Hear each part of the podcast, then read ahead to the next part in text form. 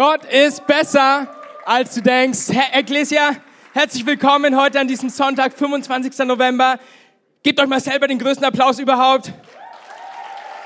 Schön, dass wir zusammen Gottesdienst feiern können. Ich freue mich so mit euch heute den Tag verbringen zu dürfen, weil wir in eine neue Predigtserie steigen. Gott ist besser, als du denkst. Ein paar Mal im Jahr ist es gut, dass man sich mal hinsetzt, kurz überlegt, und sich denkt, hey, was für falsche Vorstellungen habe ich eigentlich von Gott? Weil ich weiß nicht, wie dir das geht, aber ich, ich kenne es ganz oft von mir, ich bastel mir manchmal so mein eigenes Gottesbild zusammen. Und dann habe ich eine Vorstellung, wie Gott zu sein hat oder sein müsste oder nicht ist. Und dann muss ich zurückkommen und in die Bibel schauen, wo wir lesen, wie Gott wirklich ist. Und deswegen sind wir zu dieser Serie gekommen bis hin zu Weihnachten. Gott ist besser, als du denkst. Gott ist besser, als du denkst. Und bevor wir damit anfangen, habe ich eine kleine Übung für euch mitgebracht. Ihr seid ja alles so richtig gut aussehende Menschen. Und was einen immer noch viel besser aussehen lässt, ist ein, ist ein Lächeln auf dem Gesicht. Zeigt mir mal euer schönstes Lächeln. Sehr schön. Sehr schön. Wenn ihr das beibehalten könnt, bis zum Ende der Predigt, bin ich der glücklichste Mensch auf Erden, weil ich mir denke, oh, die strahlen mich alles so an, das ist ja wunderschön. Ähm, nee, wisst ihr, Hast du dir schon mal die Frage gestellt, ob Gott wirklich gut ist? Gott ist besser, als du denkst, ist die Predigtserie. Hast du dich schon mal gefragt, ist Gott wirklich gut? Kennst du diese Aussagen und diese, die, diese, diese Fragen oder, oder hey, wenn es wirklich einen Gott geben würde, einen guten Gott, einen liebenden Gott, dann würde dieses oder jenes nicht passieren, wäre das nicht passiert. Ich meine, jeder von euch hat es bestimmt schon mal gehört, vielleicht hast du selber sogar schon mal gesagt und deswegen bist du zu dem Entschluss gekommen, es kann keinen liebenden, keinen lieben, keinen guten Gott geben. Das widerspricht sich aber und jetzt sagen wir ja, okay, wir wollen, wir wollen diese Serie, wir wollen unser Denken wieder neu aufrichten, ausrichten darauf, wer Gott wirklich ist. Das widerspricht sich so ein bisschen mit dem, was wir in der Bibel lesen. Lass uns mal gemeinsam Psalm 100, Vers 5 anschauen. Wo steht denn der Herr ist gut? Seine Gnade hört niemals auf und seine Treue gilt für immer. Gott ist immer treu. Seine Gnade gilt für immer. In alle Ewigkeit ist Gott gut. Ja, ein kleiner Test mal für, für alle Kirchengänger von uns. Ähm, wenn ich sage, Gott ist gut, was sagt ihr? Ah, sehr gut, sehr gut. Der Blog ist gut dabei. Wir probieren es nochmal. Gott ist gut? Gott ist gut alle Zeit. Und dann sage ich alle Zeit? Oh ja. Alle Zeit ist gut, gut. Aber jetzt mal langsam. Mal, mal kurz stehen bleiben, kurz einen Schritt zurückgehen. Stimmt es wirklich? Ist Gott ausnahmslos alle Zeit gut? Ja? Aber woher kann, woher kann man das wissen? Ich meine, wenn ich auf mein Leben schaue, wenn ich in meinen Alltag reinschaue und, und, und, und, und mir so schaue, durch was ich durchgehe und, und was ich so in den letzten Jahren erlebt habe und was gerade das letzte Woche los war, ist Gott wirklich alle Zeit gut? Meint er es immer gut mit mir? Mein Gebet ist, dass du am Ende von diesem Gottesdienst diese Türen verlässt mit der absolut fest eingebrannten Sicherheit, dass Gott, und jetzt kommt die Pointe, ich nehme sie schon mal vorne weg, immer und alle Zeit gut zu dir sein will. Ich habe auch einen Beweis mitgebracht. Ich habe das Ganze mal versucht zu verbildlichen und deutlich zu machen, wieso Gott alle Zeit gut ist. Der Beweis, schaut ihn euch an auf den Screens. Oh, oh. Das, das ist mein Sohn Benaya. Ich weiß gar nicht, wie der da hinkommt. Ähm, sechs Wochen alt jetzt hat. Das muss ein Fehler sein. Mach mal nächstes Bild. Okay, äh, noch ein Bild? Oh, immer noch er. Okay, das vierte Bild. Jetzt verspreche ich euch. Oh, da ist er nochmal. Okay, wir hören auf damit. Lasst ihn mal ganz kurz dran. Ich mache hier Spaß mit euch. Dieses Bild, also mein Sohn, jetzt sechs Wochen alt, ähm, vor sechs Wochen irgendwie auf diese Erde gefallen. Ich weiß nicht, ob es der Storch war oder so. Ich habe das noch nicht ganz durchblickt, wie das funktioniert. Ich, äh, ich meine, er, er hört mich ja nicht, sagt es ihm nicht weiter, aber ich, äh, ich will nur was deutlich machen, ja? Ich zeige jetzt mal ein paar Extreme auf. Ich nenne es ganz bewusst, dieses Ding pinkelt mich an The struggle is real. Ich habe es echt erlebt. Er macht einen Weit-Pinkel-Contest. Unser Bad ist in Fliesen eingeteilt und er versucht immer weiterzukommen. Noch eine Fliese und noch eine Fliese. Gestern hat er es geschafft, aus seinem Mund diese undefinierbare weiße Flüssigkeit über meinen Pullover auf das Kissen, hinein ins Sofa, auf den Boden träufeln zu lassen. Jetzt fragst du dich, hast du nicht schneller reagiert? Nein, es war mein Sohn. Ich habe damit, ich habe keine Schuld daran, dass das dann so passiert ist. Er spuckt mich an und, und, und, und dann schreit er mich an. Ich meine, seit ein paar Tagen, ich habe es ihm nicht beigebracht. Ich weiß nicht, woher der schreien kann. Aber er kann schreien. Ich dachte ja, Gott hat uns gesegnet, meine Frau und mich. Ich habe immer gesagt, das ruhigste Kind überhaupt. Und dann, dann geht es los so, du, du siehst schon. Also du siehst an den Muskeln, wie sich das Gesicht verzieht. Zehn, neun, acht.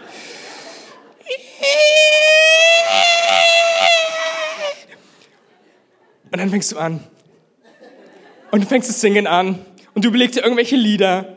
Und dann merkst du, er ist abgelenkt. Ja, ich hab's geschafft. Wo ist die Mama? Er hat Hunger. Irgendwas ist. Was ist es? Ich kann es nicht interpretieren. Er kann spucken, er kann essen, er kann schreien und ganz häufig landet was in der Windel und ich muss die Windel wechseln. Und trotzdem, jetzt wird es dramatisch, würde ich mein Leben dafür geben, dass dieses Ding, aka mein Sohn Benaja, das beste Leben auf Erden haben wird, was ich ihm nur bieten kann, als sein Vater. So, jetzt lesen wir im Römerbrief, auch wieder in der Bibel, dass Gott sagt, dass wir an der Natur, an der Schöpfung ihn erkennen können. Das heißt, jetzt müsst ihr mir mal kurz dem Gedankengang folgen. Das heißt, Gott ist, wie er ist, aber weil er so unvorstellbar groß ist und dann doch auch möglicherweise einfach, weil er Gott ist, so schwer zu begreifen ist, hat er in diese Welt Hinweise, ich sage nicht mal versteckt, sondern Hinweise hineingegeben, wie so ein Zugspiel, Hinweise hineingegeben, dass wir, wenn wir uns diese Welt anschauen, erkennen können, wie er ist. So, jetzt hat er also dieses Konzept Vater, Mutter geschaffen, die zusammen Kinder bekommen können und ich habe dadurch den Titel errungen, hier äh, zum Ritter geschlagen, ne? ich bin auf meine Knie gegangen, kam meine Frau mit Schwert und hat gesagt, jetzt sollst du Vater heißen. Ne? Und, da, und, und, und auf diese Weise wurde ich Vater, weil mein Sohn gekommen ist. Jetzt kommt Gott und sagt, jetzt verstehst du, was es bedeutet, Vater zu sein. Und jetzt kann ich dir sagen, ich will dein Vater sein. So, jetzt hat es bei mir Klick gemacht in den letzten Wochen. Ich habe verstanden, was, was eine, eine Vaterliebe zu seinem Sohn bedeutet, zu seinem Kind bedeutet. Und wenn Gott jetzt kommt und sagt, ich will dein Vater sein und selbst ich bin Mensch, ich bin weit davon entfernt, perfekt zu sein. Ich bin sehr fehlbar, frag meine Frau. Aber dennoch habe ich ein Stück weit verstanden, was Vaterliebe bedeutet. Und ich weiß, ich werde es noch mehr und mehr verstehen. Den Puzzleteil, den ich verstanden habe, ist, da ist dieses wertlose, nutzlose, wirtschaftlich nicht wirklich sinnvolle Ding, das Geld kostet, aber absolut keinen Ertrag abwirft, das nicht unser BIP steigert in diesem Land. Und trotzdem ist es mir zum wichtigsten Wesen auf dieser Erde geworden, weil ich sein Vater bin. Jetzt sagt Gott, er ist dein Vater. Jetzt kannst du dir vorstellen, ganz egal, wie du bist, wie du ausschaust, wo du herkommst, wie du dich selber fühlst,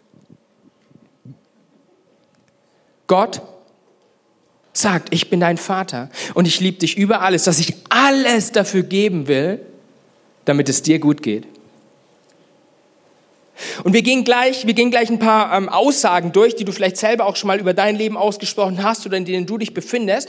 Und wir wollen diese Aussagen zerstören, in der Luft zerreißen, zerfetzen mit der Schere, zerschneiden und in den Häcksler schmeißen und sie danach am Ende von diesem Gottesdienst ersetzen mit Wahrheiten aus dem Wort Gottes, die du mitnehmen kannst, sodass du, wenn auch nur einmal wieder der Gedanke aufkommt, Gott könnte es nicht gut mit mir meinen, sagen kannst, aber das ist, wie Gott wirklich ist. Lass mich den Gedanken noch ein bisschen weiterspinnen. Das Wesen Gottes ist, dass er gut ist.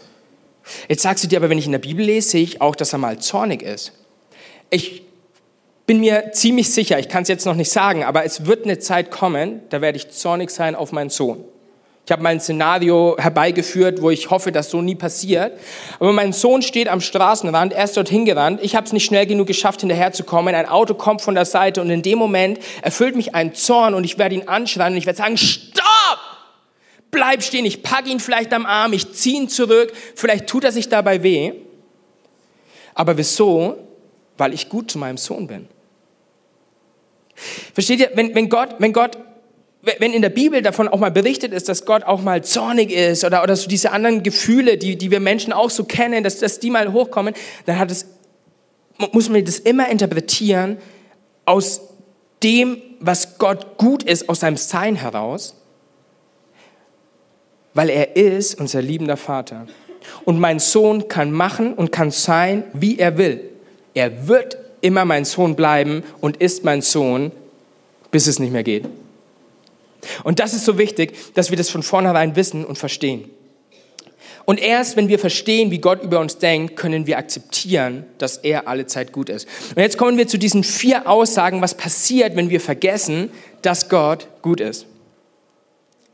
Die erste, ich beanspruche Anerkennung für Dinge, die Gott für mich getan hat. Ich beanspruche Anerkennung für Dinge, die Gott für mich getan hat. Es gibt schlimme Dinge, die ein Mensch tun kann, aber mit das, das Dümmste und ich will dich jetzt nicht beleidigen, aber mit das Dümmste, was ein Mensch tun kann, ist diesen negativen Stolz in sich hochkommen zu lassen und eine Undankbarkeit entstehen zu lassen, die vergisst, dass alles, was ich habe, alles, was ich bin, mein ganzes Sein von Gott kommt.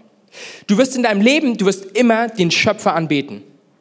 Die Frage ist nur, ob du glaubst, dass Gott dein Schöpfer bist oder ob du glaubst, dass du der Schöpfer deines eigenen Daseins bist. Wenn du glaubst, dass alles, was du hast, von dir kommt, aus dir heraus entstanden ist, du geleistet hast, du geschafft hast, dann kommst du in diesen Stolz rein, der diese Undankbarkeit aufkommen lässt, weil du vergessen hast, dass Gott wirklich gut ist. Erst in dem Moment, wo wir verstehen, dass meine Existenz davon abhängt, dass Gott will, dass ich lebe, kommen wir in diese Freiheit rein, nicht unter dem Druck stehen zu müssen, jemand darzustellen, der wir eigentlich gar nicht sind. Der Beweis, dass du gewollt, geliebt und angenommen bist, ist, dass du heute hier vor mir sitzt, meine Stimme hörst und atmen kannst. Würde Gott nicht wollen, dass du existierst, wärst du nicht hier. Du wärst gar nicht geboren worden. Deswegen lass mich dir das eine sagen und dir so richtig als Ermutigung und als so ein Kickstart in die Woche mitgeben. Wenn du denkst, dass dich alle Menschen um dich herum verlassen haben, dass keiner, mit, keiner mehr mit dir ist und, und jeder was gegen dich hat, ich kann dir sagen, es gibt, es gibt eine Person in diesem ganzen Universum, das nie aufhört, an dir festzuhalten. Und das ist Gott selbst. Wieso? Weil er dein liebender Vater ist und du kannst vor ihm weglaufen und du kannst sagen, dich gibt's nicht und du kannst mit Füßen treten, was meiner jetzt auch immer mehr schafft und es langsam wehtut. Aber ich werde trotzdem immer sagen, du bist mein geliebter Sohn. Und so wird Gott immer über dich sagen, meine Tochter, mein Sohn, ich liebe dich, ich habe dich geschaffen. Und jetzt, jetzt wird spannend. Das hat erstmal, diese, diese, diese Undankbarkeit und dieser Stolz hat erstmal nichts damit zu tun, ob du glaubst, dass es Gott gibt oder nicht. Es kann sein, dass du hier sitzt, ich, ich teile uns mal in zwei Gruppen auf, und es ist völlig legitim, dass du zu einer oder zur anderen Gruppe gehörst. Die eine Gruppe, ihr glaubt, dass es Gott gibt, und vielleicht sitzt du hier und du sagst, oder du, du hörst gerade, auch im Podcast meine Stimme und du sagst, ich, ich glaube eigentlich nicht, dass es Gott gibt. Aber jetzt kannst du hier sitzen und sagen, ich glaube, dass es Gott gibt, aber du glaubst trotzdem nicht, dass er gut zu dir ist. Weil in dir dieser Stolz ist und diese Undankbarkeit ist und es für dich so schwer fällt anzunehmen, obwohl du weißt, es gibt Gott, dass er für dein Leben Gutes will. Auf der anderen Seite sitzt du hier und du sagst, boah, ich, ähm, bin mega dankbar. Ich weiß, dass alles, was ich habe, das kann gar nicht von mir kommen. Das, das ist irgendwie, ähm, da ist eine Dankbarkeit in mir, aber ich weiß gar nicht, wem gegenüber ich sie ausdrücken soll. Du hast am Ende dieses Gottesdienstes die Möglichkeit zu entscheiden, möchte ich diesen Jesus als Herrn in meinem Leben haben? Weil dann sage ich dir, es ist so ein kleiner Schritt zu sagen, hey, ich habe erkannt, dass du Gott bist, dass du der bist, der mir das alles geschenkt hat. Und dann kannst du ihm gegenüber dankbar sein. Es ist sowas Wunderbares. Ihr, die ihr Gott vielleicht schon kennt, euch fehlt dieser Schritt anzunehmen und zu akzeptieren, dass er gut ist. Und jemand anders, du bist hier und du sagst, wow, ich bin irgendwie dankbar, aber ich weiß nicht wem gegenüber. Du kannst später diesen Jesus in dein Leben aufnehmen und kannst sagen, hey, Jesus, ich möchte ganze Sache machen mit dir. Gott möchte, dass wir die Quelle des Guten in unserem Leben nie vergessen. Und diese Quelle, und da hören wir später auch nochmal mehr von, ist er selbst. Was aber passiert, wenn wir vergessen, dass alles Gute von Gott kommt, hören wir in der zweiten Aussage, und zwar, wenn ich vergesse, dass Gott gut ist, höre ich auf, ihn um Hilfe zu bitten. Das hängt mit dem ersten Punkt zusammen. Das Dümmste, was mein Sohn machen kann, mit seinen sechs Wochen, ist zu sagen, ich verkneife mir meinen Hunger und mein Schwein und irgendwie, ich will nicht abhängig sein von diesen Wesen da, die mich immer rumtragen und küssen und äh, fast erdrücken wollen. Mein Sohn würde nie auf die Idee kommen, im Ansatz zu sagen, ich krieg das schon alleine hin. Ich weiß, wo der Wasserkocher steht. Mamas Brust habe ich eh nicht nötig. Ich weiß, wie man den in die Steckdose steckt. Dann irgendwie hier Bio-Kompiotik, Pre 1, 2, 3, 4, 5, keine Ahnung. Ich mische einfach alles zusammen. Das hat mich eh nie interessiert. Schütteln kriege ich auch noch hin und dann und dann geht es schon irgendwie. Nie im Leben würde er auf diesen Gedanken kommen. Sondern er weiß, wenn ich bitte, dann wird mir gegeben. Wenn ich Hunger habe, dann werden sich meine Eltern um mich kümmern.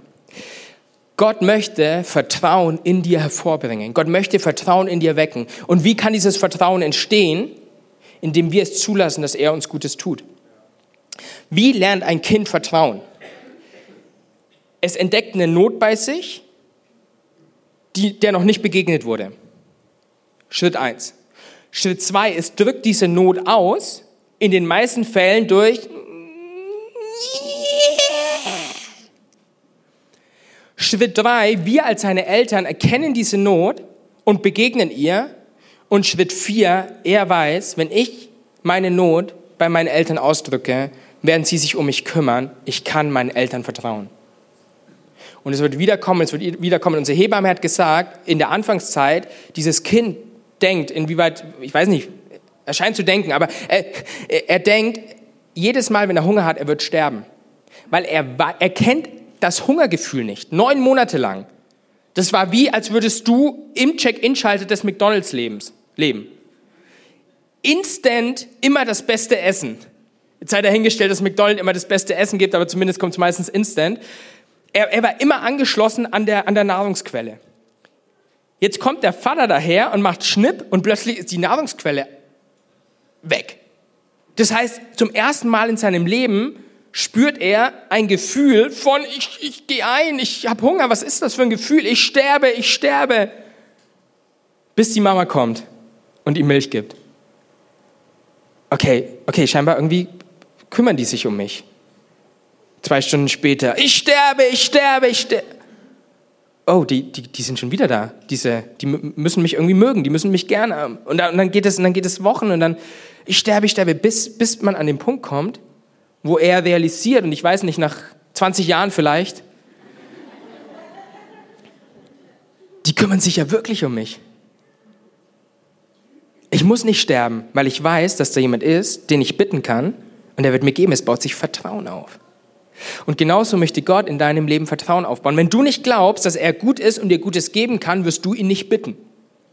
Aber wenn du für dein Leben akzeptierst, dass Gott dein Vater ist, und dass sein tiefstes, innerstes Interesse ist, dass es dir gut geht, dann kannst du ihn bitten und er wird dir geben. Und jetzt ist aber eine Sache wichtig, die wir hier nicht ausblenden dürfen. Es gibt Dinge, die möchtest du haben, aber die schaden dir. Gott wird dir nie etwas geben, was dir oder was anderen Menschen schadet. Weil Gott will, dass es dir und in diesem Familienbild den Geschwistern, den anderen Tönen und Töchtern, dass es ihnen gut geht.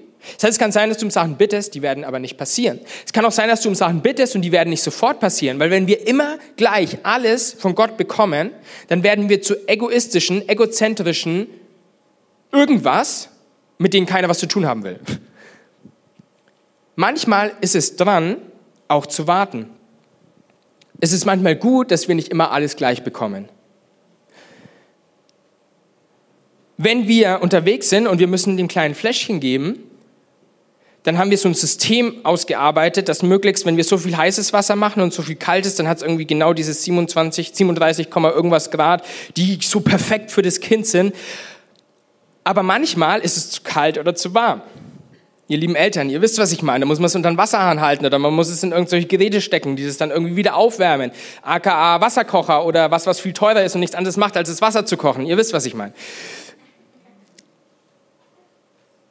Und dann schreit er zwar und sagt, ich habe Hunger, aber ich weiß, es ist nicht gut für dich, wenn ich dir jetzt eine zu kalte oder zu heiße Milch gebe.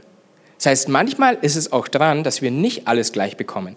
Das sind nur zwei Beispiele, ich stelle mich heute nicht hier hin und sage, wenn du für was bittest oder für was betest, das ist der Grund, wieso du es nicht bekommen hast. Hast nicht genug gebetet, hast nicht genug Glauben, hast nicht genug Geduld, keine Ahnung.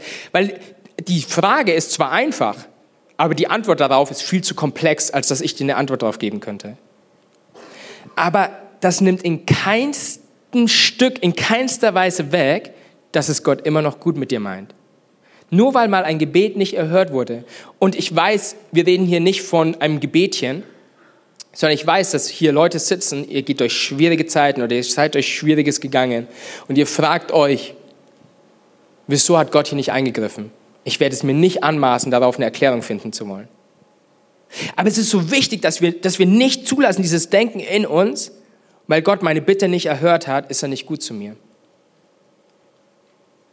Weil dann hören wir auf, überhaupt zu bitten.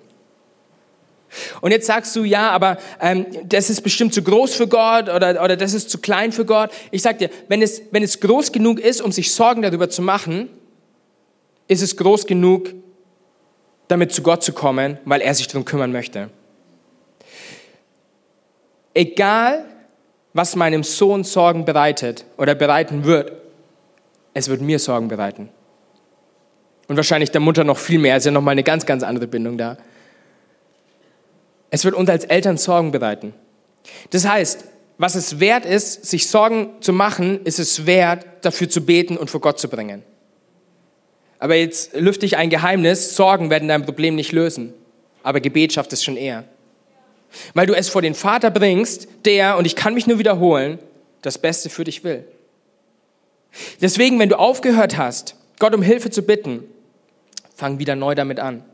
Weil was passiert, wenn wir aufhören, Gott um Hilfe zu bitten? Dann werden wir vielleicht aus einem, aus einem Respekt, aus einer Erziehung heraus, aus einem, ja, man macht es halt so, werden wir zwar weiterhin beten, aber deine, Bete, deine Gebete werden ohne Glauben sein, sie werden ohne Kraft sein, es werden Worte sein, die du aneinander reißt, weil du sie halt, weil du, weil du einfach weißt, wie man betet. Man, man, man, man benutzt halt diese Worte und man sagt ab und zu dann mal Herr und erhöre mich und du, du göttlicher, herrlicher, ewiges Wesen, komm zu mir auf diese Erde und mach, wenn du doch willst, dass es irgendwie wieder anders wird. Und wir glauben selber nicht mal dran. Aber wenn wir verstehen, und ich habe heute eigentlich nur diesen einen Punkt, dass Gott gut zu dir ist, dann werden wir bitten, dann wird es losgehen, 10, 9, 8, Gott, komm! Ich weiß nicht, auf welche Art und Weise du das ausdrückst vor Gott, aber bitte geh heute mit diesem Verständnis von diesem Ort weg, dass Gott es gut mit dir meint sein Wesen die Güte in Person ist. Güte ist das Wort von gut, also Güte, wenn du es mal liest. Musst du nicht nachschlagen. Güte kommt von gut. Gott ist gütig. Das heißt, er ist gut. Er meint es gut mit dir. So wichtig zu verstehen. Und dann möchte ich, möchte ich dich herausfordern, dass du heute, wenn du nach Hause gehst oder oder auch einfach so in dieser Woche, dass du dich mal hinsetzt und sagst, Gott, ich habe an diesem Wochenende, dass du Gott richtig, also ich möchte dich herausfordern, dass du Gott herausforderst, dass du sagst, Gott, ich habe an diesem Wochenende gehört, dass du gut bist und dass du es gut mit mir meinst. Jetzt weiß ich, dass du gut bist und deshalb Punkt, Punkt, Punkt. Bitte ich dich um Punkt, Punkt, Punkt. Und da ist mir auch wichtig zu sagen, ich, ich will nicht sagen, dass, ähm, dass du jetzt halt um deine fünf Ferraris beten kannst und deine 20 Häuser und dann noch eine Yacht und so weiter. Nicht, dass Gott dir das nicht geben möchte. Aber das, was wir vielleicht in der Gesellschaft sehen, was Menschen sagen, ja, wenn man das hat, dann geht es einem gut. Es ist nicht immer das, was uns gut tut. Aber ich möchte dich sogar herausfordern, hey, wenn du gerade auf der Suche nach einer Wohnung oder nach einem Haus bist oder, oder irgendwie ein Gefährt brauchst, selbst materielle Dinge. Bevor du dich losmachst, und, und dich erkundigst und es kaufen willst. Das allererste, geh doch zu Gott und sag, Gott, willst du es mir nicht geben? Und da reden wir jetzt von materiellen Dingen. Das ist, das ist Pipifax für Gott. Himmel ist aus Gold, habt ihr schon oft genug gehört. Aber nur um euch mal die Bandbreite aufzuzeigen. Wenn du Sorgen hast in deinem Leben, es gibt nichts, mit was du nicht vor Gott kommen kannst. Weil er Gutes für dich will. Seid ihr noch dabei?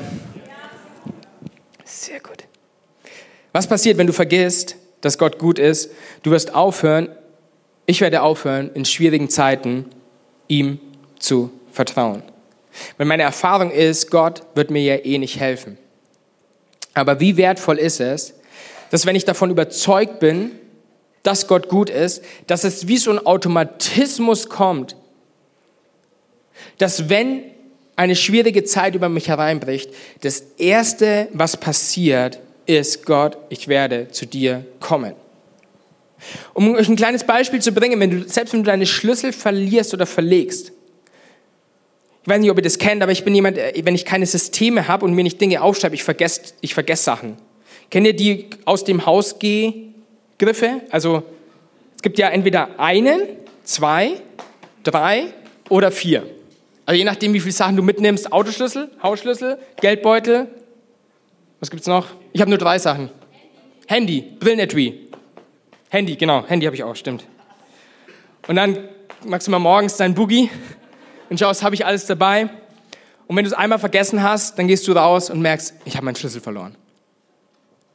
Dann kannst du dich fünf Stunden auf den Weg machen, alles abzuklappern, wo du warst und versuchen, diesen Schlüssel zu finden. Und dann am Ende, wenn du völlig fertig und völlig geschafft bist, setzt du dich hin und sagst, Gott, ich habe alles versucht.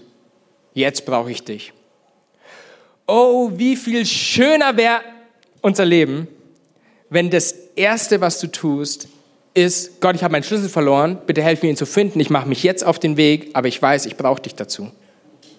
Weil dann hängt es nicht von mir ab. Lass mir dir das sagen, Gottes Güte hängt nicht davon ab, wie gut du bist. Dass Gott gut zu dir ist, hat nichts damit zu tun, wer du bist, wo du herkommst, wie du heißt und wie du aussiehst ich bin gut zu meinem Sohn, nicht weil er mir Gutes tut, der kann nichts. Und trotzdem lieb ich ihn über alles. Und so denkt Gott über dich. Wisst ihr, wir haben bei uns Pray First ähm, immer Freitagmorgen in, in Nürnberg, in der Siebenkirchstraße 18, in Erlangen am Bohlenplatz 1 von 6 bis 7 Uhr, nicht in erster Linie für die Beter unserer Gemeinde, nicht für die Leute, die schon beten können, und wenn du Beter bist, komm auf jeden Fall. Aber Pray First ist mit dafür da, um, wenn du sagst, ich weiß eigentlich nicht, wie das geht, damit du kommen kannst und du wie so eine Vorlage, wie so eine Anleitung bekommst, wie so ein Gebet ausschauen kann, wie du die Zeit füllen kannst. Vielleicht hast du es bisher nicht geschafft, über 30 Sekunden hinaus ein Gebet zu formulieren. Das ist nicht schlimm. Klar, wenn man nicht weiß, was Gebet bedeutet und was ich im Gebet alles machen darf und was ich nicht machen darf, ähm, dann, dann, dann ist es schwierig, das kann ich verstehen. Deswegen das Einfache, was ich dir jetzt schon mal sagen kann, Gebet ist einfach Unterhaltung mit Gott. Also wenn du dich mit mir unterhalten kannst oder ich mich mit dir, dann kannst du dich auch mit Gott unterhalten. Und er will sich auch mit dir unterhalten.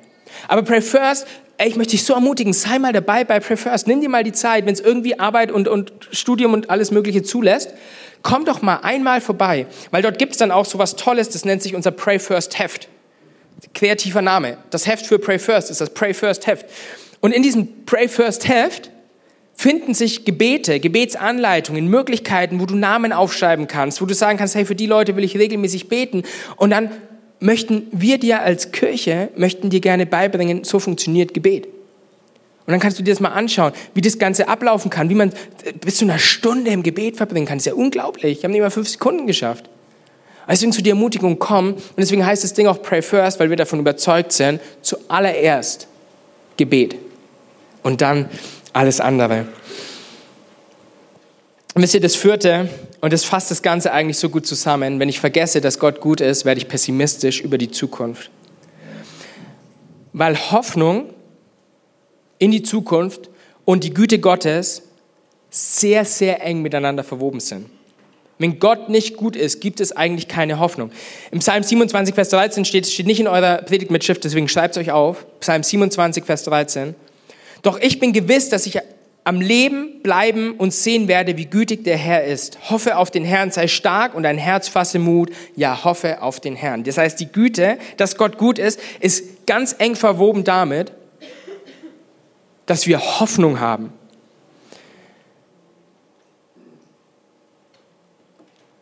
Wisst ihr, wenn du, wenn du heute hier bist und du bist entmutigt, du hast Zweifel oder du hast Ablehnung erlebt, ich möchte dich so herausfordern, eigentlich zwei Dinge zu tun, so als, als Anfangsschritt.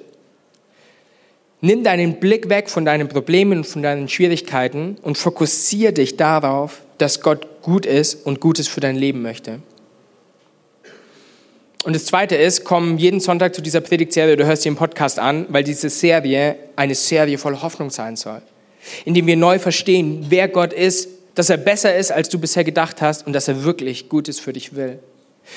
Und ich habe gute Nachrichten für dich, das ist heute erst der Anfang. Ich merke schon, bei einigen von euch, da löst sich was. Ihr, ihr merkt schon so, oh, so denkt Gott über mich, das bin wirklich ich. Ey, wenn du dich jetzt schon gut fühlst, warte mal ab, bis Weihnachten ist. Es wird von Herrlichkeit zu Herrlichkeit gehen, weil Gott das Beste für dich will.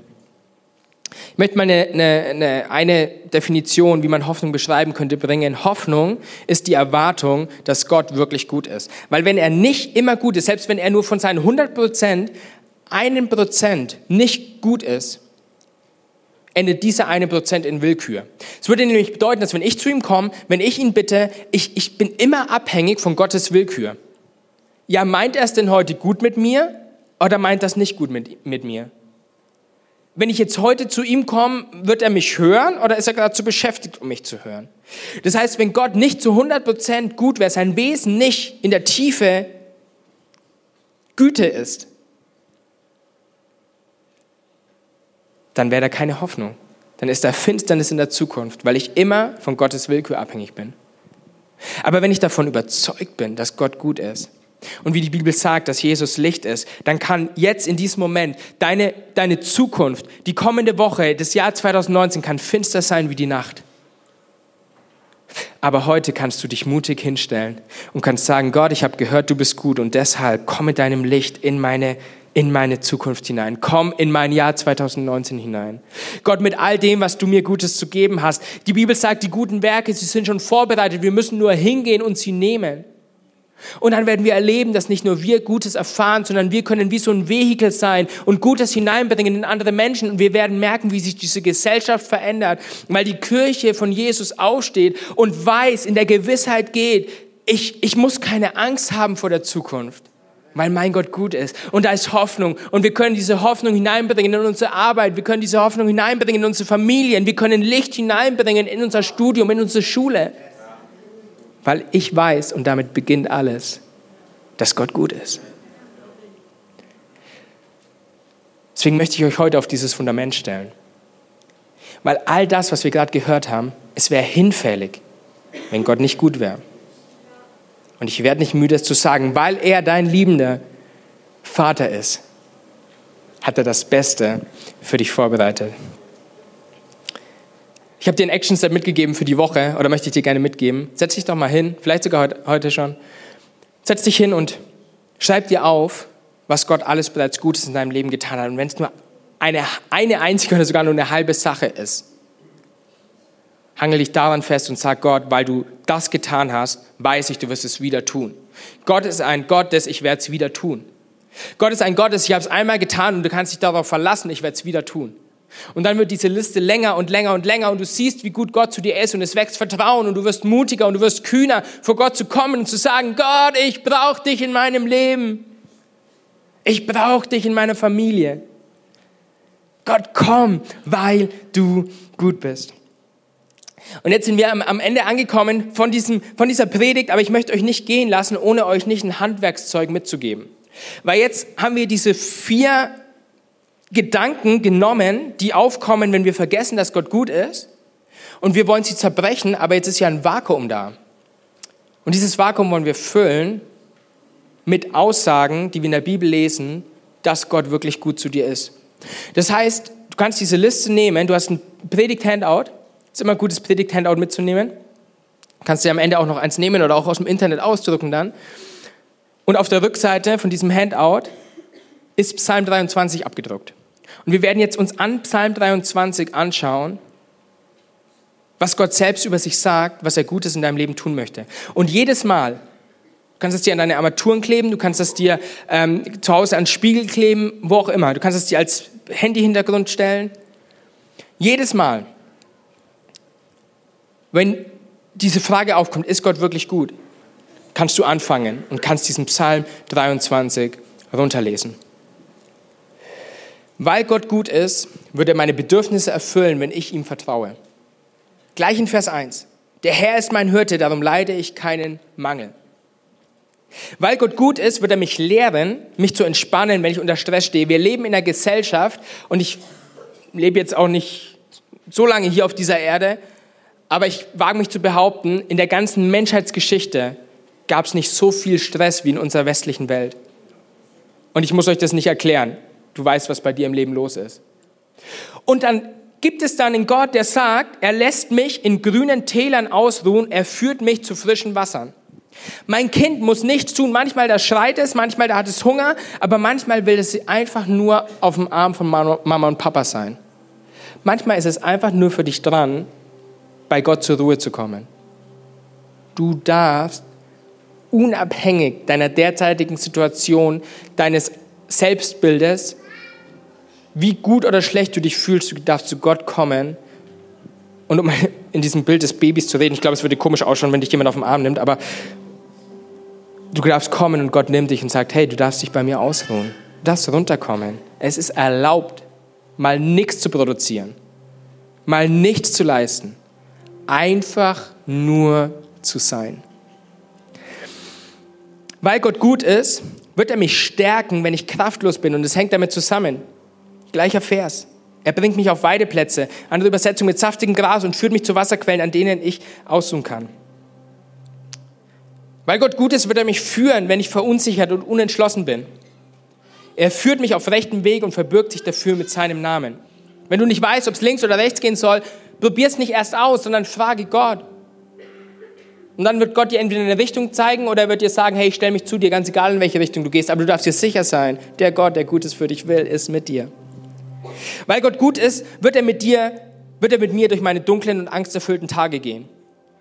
Oh, Vers 4, selbst wenn ich durch ein finsteres Tal gehen muss, wo Todesschatten mich umgeben, fürchte ich mich vor keinem Unglück, denn du, mein Gott, mein Herr, mein liebender Vater, du bist mit mir. Ey, lass 2019 ein Jahr sein, wo Gottes Licht in dein Leben kommt mit einer hoffnungsvollen Zukunft und nicht einer pessimistischen. Weil Gott gut ist, wird er mich schützen, wenn ich unsicher bin. Dein Stecken in Vers 4, dein Stecken und ein Stab schützen und trösten mich. Weil Gott gut ist, wird er seine Gunst zeigen, wenn ich angegriffen werde. In Vers 5. Und weil Gott gut ist, wird er gut zu mir sein, ganz gleich, was auch passiert. In Vers 6, deine Güte und deine Gnade begleiten mich alle Tage meines Lebens. Und zu guter Letzt, an neunter Stelle, weil Gott gut ist, wird er mich eines Tages in den Himmel bringen.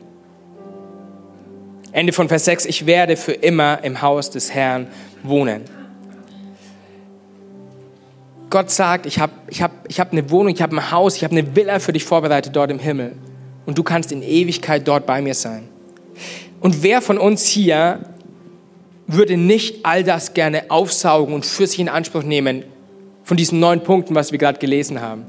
Das Problem ist nur, dass wir in unserem Leben oft an den falschen Stellen suchen.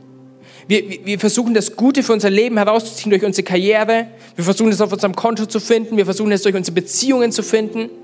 Und dabei sagt Gott, hey, hier bin ich. Ich bin es, der es dir gibt. In diesem Kontext, ich meine, das ist von dem Hirten die Rede. Wer ist dieser Hirte? Jesus sagt von sich in, in Johannes 10, ich bin gekommen, um das Leben in ganzer Fülle zu schenken. Ich bin der gute Hirte und der gute Hirte opfert sein Leben für seine Schafe. Jesus sagt, ich bin derjenige, der dir jeden dieser neun Punkte in deinem Leben geben möchte. Und dann werden wir die Ewigkeit mit ihm verbringen. Und dann lesen wir, und der Vers ist nicht bei euch im Handout, deswegen schreibt ihn euch auf in Jesaja 49, in Vers 15.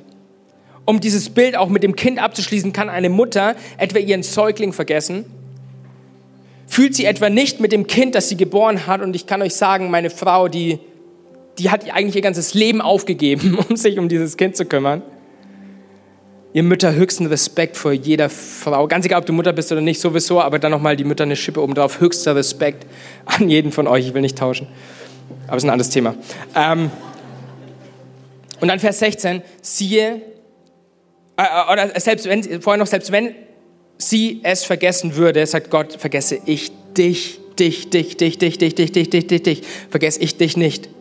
Ich habe dich in meine Handflächen gezeichnet. Und viele gehen davon aus, dass dieses Zeichen, von dem hier die Rede ist, die Narben sind, die Jesus mit sich genommen hat, als er am Kreuz gestorben ist. Im Himmel wird kein Schmerz sein, wird kein Leid sein und wird kein Geschrei sein, sagt die Bibel. Aber es wird eine Person im Himmel geben, der man ihre Wunden anzieht. Und das wird Jesus sein. Und du wirst Jesus erkennen, nicht nur, weil die Bibel sagt, weil er heller ist als tausend Sonnen, sondern weil er diese Wunden in seiner Hand hat. Und hier lesen wir, dass das du bist, dass das dein Name ist. Du bist gezeichnet in seine Handfläche, damit du in Ewigkeit bei Gott sein kannst, dass du jede dieser neuen Verheißungen und noch viel darüber hinaus aus Psalm 23 für dein Leben aufnehmen und akzeptieren kannst. Jesus möchte der Herr in deinem Leben sein. Und du hast die Möglichkeit, wenn du das für dich noch nicht erlebt hast, diesen Jesus aufzunehmen. Und da, wie ich vorhin schon gesagt habe, wollen, wollen wir jetzt diese Möglichkeit schaffen. Ihr dürft mal alle gemeinsam die Augen zumachen, weil das jetzt ein Moment ist zwischen, zwischen dir persönlich und Gott.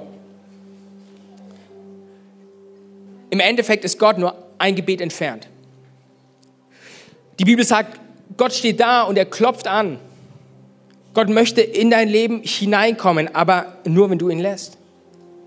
Und wenn du heute diesen guten und liebenden Vater in dein Leben lässt und es zulassen möchtest, dass er sozusagen das Ruder deines Lebens ergreift, dann hast du jetzt die Möglichkeit dazu. Du musst dafür wiederum nichts groß tun. Du musst nicht aufstehen oder nach vorne kommen oder irgendwas.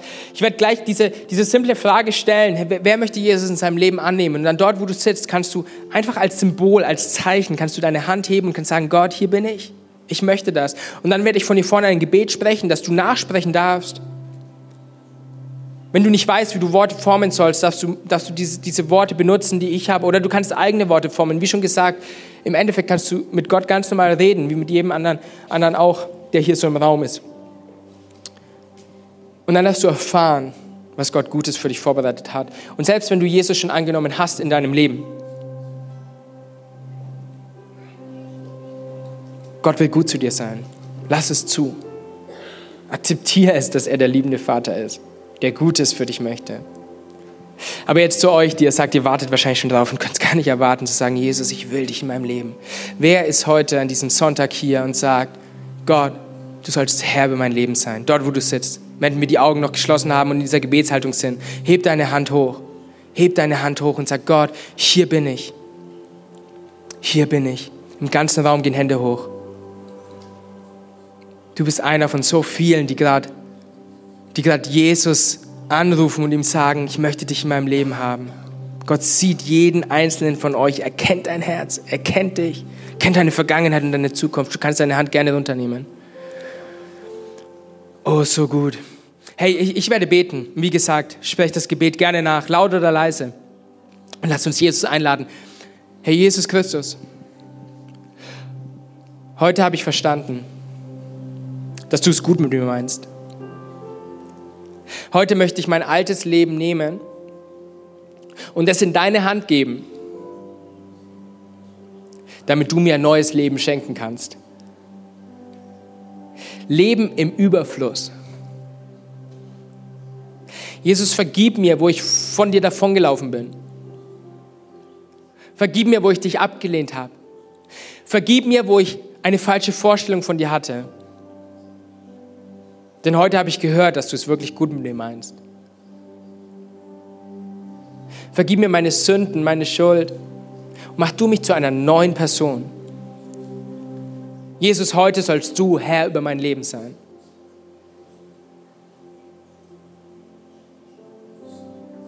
Amen.